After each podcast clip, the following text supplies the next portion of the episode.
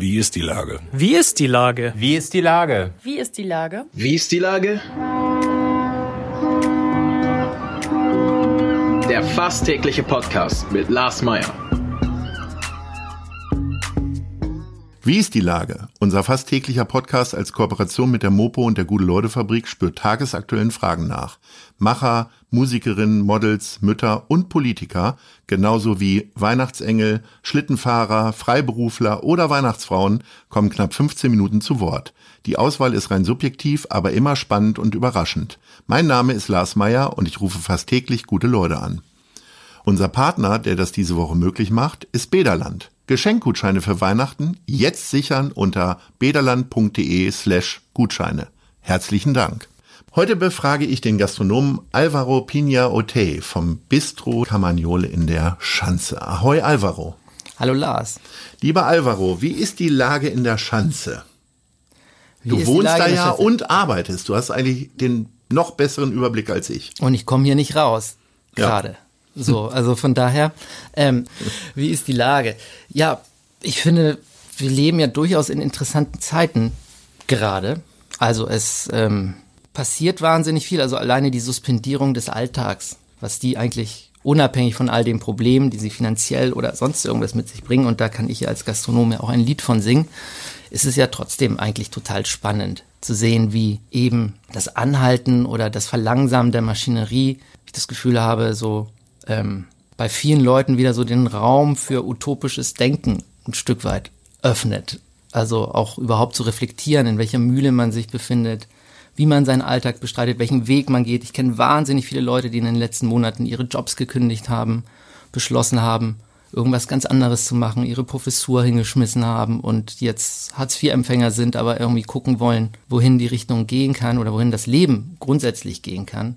Und ähm, das ist natürlich eine sehr privilegierte Position auch, ähm, die auch natürlich global nicht so zutrifft, aber hier in Deutschland sind ja die, bei all der Kritik oder bei all den Problemen, die es bringt, ist ja durchaus die staatliche Fürsorge ja schon beeindruckend im Vergleich, also im internationalen Vergleich. Ne? Also die Fallhöhe für viele Leute ist nicht für alle, aber für viele Leute ist dann doch relativ gering.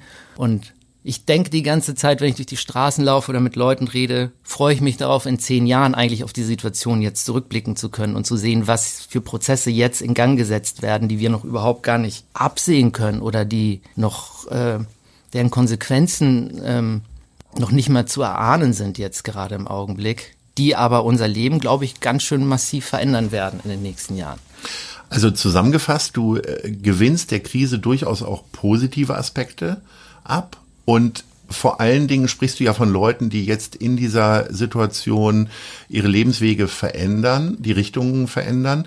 Mm, So beschreibt man ja eigentlich auch ganz gut deinen Lebensweg. Du hast offensichtlich ohne Not immer wieder neue Sachen gemacht. Stichwort übel und gefährlich, Herr von Eden, Musikmanagement und jetzt Gastronom. Ähm, Bringt dich das denn jetzt auch nochmal wieder zum Überlegen und du wirst irgendwann einen Trampolinpark machen oder ein Wildtiergehege oder was auch immer?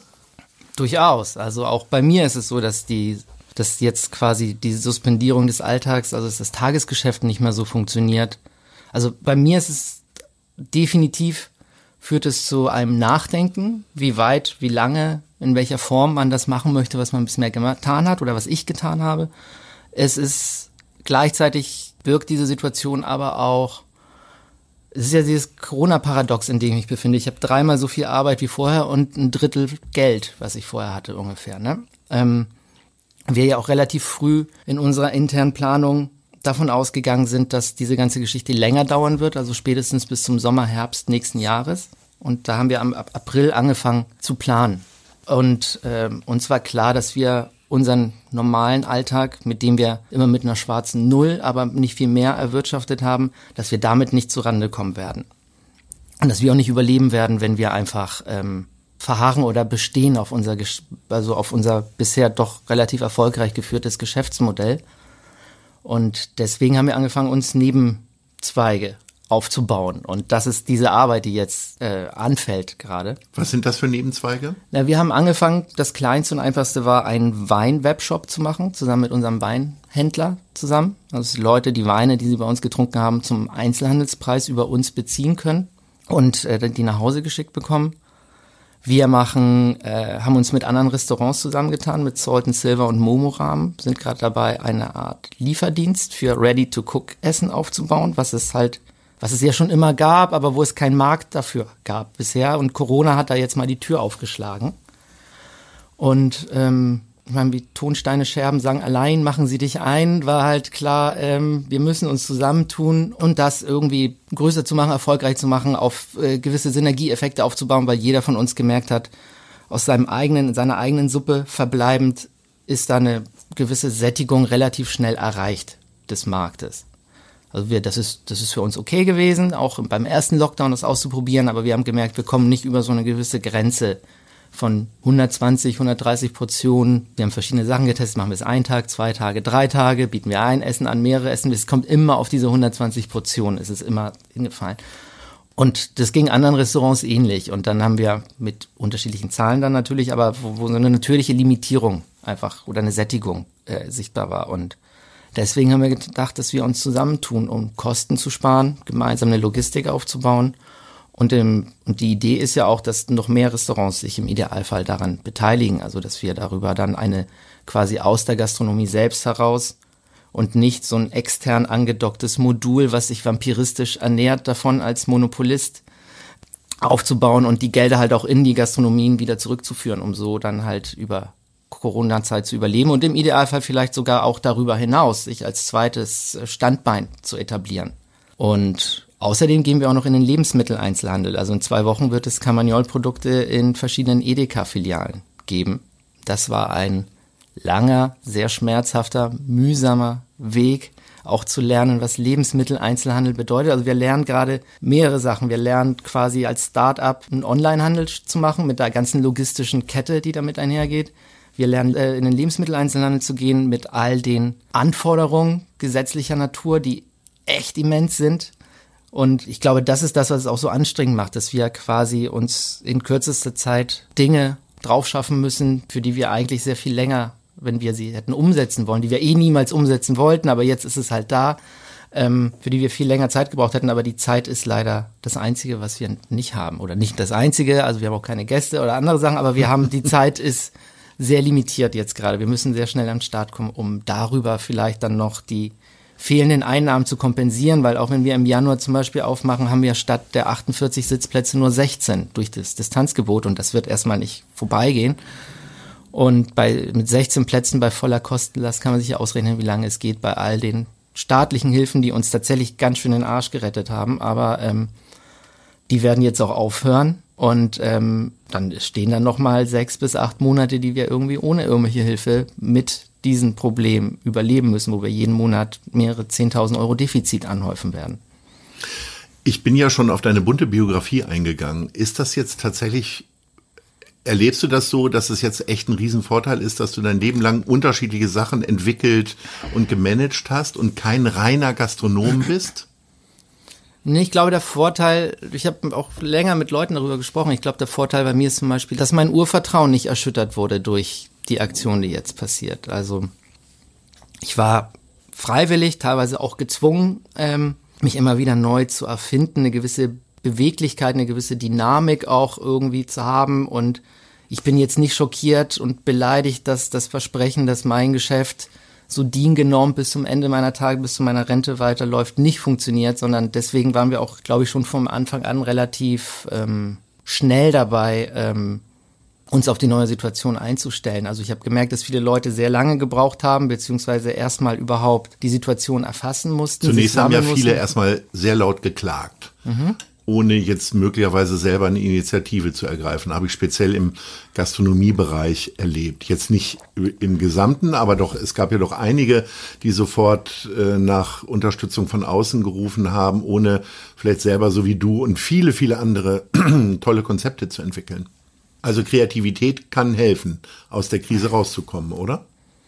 Naja, Kreativität, Kreativität ist ja eine divine Eigenschaft, ne? Aus dem Nichts erschaffen. Also wir sind nicht kreativ, wir formen das, was besteht, neu, aber ähm, eine gewisse Flexibilität auf jeden Fall, ja. Und ähm, ich merke, dass diese Flexibilität vielen Leuten sehr schwer fällt und auch mir, also das ist wahnsinnig anstrengend natürlich, die ganze Zeit ins Ungewisse, ins Blaue hinein zu planen, immer wieder neu zu justieren, zu korrigieren, dabei zu merken, man ist in eine Sackgasse reingelaufen, wieder zurückzulaufen, von vorne wieder anzufangen und so weiter. Das ist, es schlaucht schon sehr. Aber ähm, ja, ich glaube, dass ich durch die vielen unterschiedlichen Dinge, zumindest auch, die ich gemacht habe, ein bisschen schwieriger aus der Ruhe zu bringen bin, was das angeht. Du hast ja schon angesprochen, dass ihr jetzt mit ähm, im Lebensmitteleinzelhandel unterwegs seid. Was sind denn so Produkte, wo ihr sagt, okay, das kann nur das Carmagnol und das können wir besonders gut und deswegen wollen wir den Kunden auch im Edeka erreichen? Ich glaube, wir haben nichts, was, weil unsere Speisen, die wir jetzt anbieten, die funktionieren nicht im Glas oder so. Sowas, äh, sondern wir mussten quasi Speisen entwickeln dafür. Haben wahnsinnig viele Tests gemacht. Seit Juni sind wir dabei schon. Und jetzt ist es fast vom Abschluss. Mhm. Ähm, was wir halt machen werden und das, das ist halt unklar, ob es überhaupt aufgehen wird, weil das Essen wird viel teurer sein als das andere Essen, was da steht.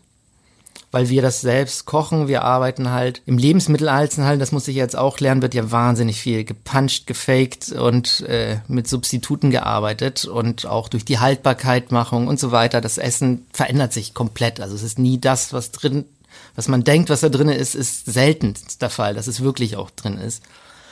Und das, was es bei uns geben wird, ist Essen, was wir tatsächlich selbst frisch zubereiten, in Gläsern abfüllen bei einer professionellen Abfüllanlage, die sterilisieren lassen dort und so weiter und haltbar machen, aber auch nur wenige Tage bis Wochen haltbar sind. Also sprich, es ist tatsächlich ein frisches Produkt und das merkt man in der Qualität des Produktes.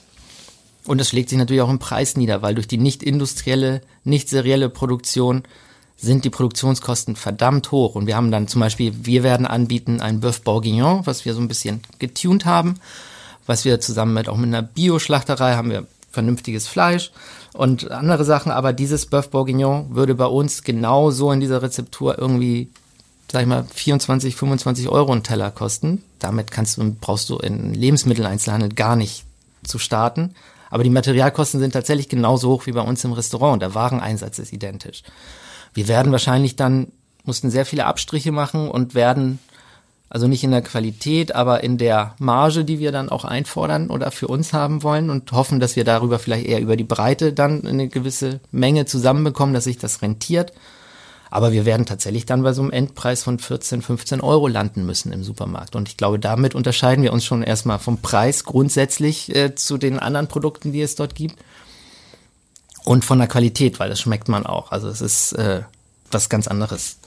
Und ähm, mal schauen. Also wir haben gedacht, wir machen Produkte, die die auch zu aufwendig sind, dass man sich die selber kocht, aber die ist quasi als Industrieprodukt in keiner guten Qualität existieren. Also wir haben eine Bouillabaisse Basissuppe gemacht auch, wo sich jeder dann seine Fischeinlage selber an der Fischtheke noch holen kann und ähm, zulegen kann und eine Demiglas. Das sind dann ja so eine Kalbsjus aus Knochen gekocht mit schwarzen Trüffeln und sowas. Das kocht zwei Tage auf dem Herd. Also das macht sich niemand zu Hause, um sich da ein bisschen Soße auf Jetzt läuft uns schon allen das Wasser im Mund zusammen, mir zumindest. Sag mal, die Eingangsfrage war ja, wie ist die Lage in der Schanze? Du wohnst, ich habe ja auch gesagt, du wohnst ja auch hier. Ja, ich wohne. Ähm, sag doch noch mal so zwei, drei Gedanken. Die war ja nun auch sehr im Mittelpunkt der Berichterstattung. Stichwort Katze, eben Kornern und so weiter und so fort. Wie hast du das denn erlebt? Ich stelle ja fest, dass ich mit meinen mittlerweile 40 Jahren die Ruhe, die in der Schanze existiert, abends wahnsinnig angenehm finde. Hätte ich nie gedacht, wie sich diese Ruhe auf die Lebensqualität auswirkt, wenn man hier wohnt, nicht wenn man hier feiern geht natürlich. Ähm, ich war auch erstaunt, wie unbedarft die Leute hier waren. Also es ist halt hier auch eine jüngere Klientel, die hat natürlich auch ein anderes Verhältnis zur eigenen Sterblichkeit auch. ähm, oder noch gar keine Vorstellung davon. Ähm, dementsprechend wurde anders damit umgegangen. Ähm, ich habe mir einen Hund zugelegt, damit ich rauskomme, einen Grund habe rauszukommen. Andere gehen in den Garten, du gehst jetzt auf die Hundespielwiese. Oder im Wald spazieren. Mhm. Mhm. Und ähm, habe zehn Kilo abgenommen in vier Monaten. Hui, damit. das können die wenigsten sagen, glaube ich. also in der Corona-Zeit. Ich finde es, so wie es jetzt ist, glaube ich, ist es ein richtiger Ausdruck. Natürlich ist es auch bescheuert zu sagen, das, das Schulterblatt ist von der Ecke äh, ähm, Susannenstraße bis zur Ecke Rosenhofstraße Maskenpflicht und teilweise läufst du rum, da ist kein Mensch und dann kommt die Polizei und will dir dann ein äh, Bußgeld verhängen. Auf der anderen Seite müssen, sind ja so Regeln ja so allgemein gehalten, dass sie halt auch aus Gründen erfüllt werden müssen, auch wenn sie idiotisch sind teilweise. Das haben wir ja auch in der Gastronomie. Also viele beklagen ja, warum werden wir geschlossen, obwohl nachweislich sich wenig Leute angesteckt haben in Gastronomien oder in Kultureinrichtungen, im Theater oder so kennt man ja jetzt bisher noch keine großen Superspreader-Ereignisse.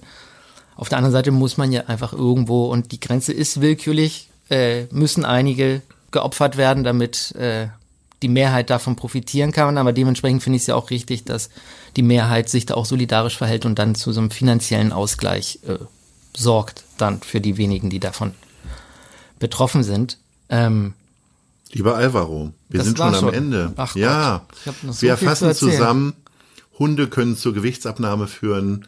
Äh, Definitiv, und empfehle das ich jedem. Carmagnol hat demnächst sehr, sehr leckere Produkte im Edeka ihres Vertrauens. Das An muss der Stelle jeder muss man die Marke mal sagen.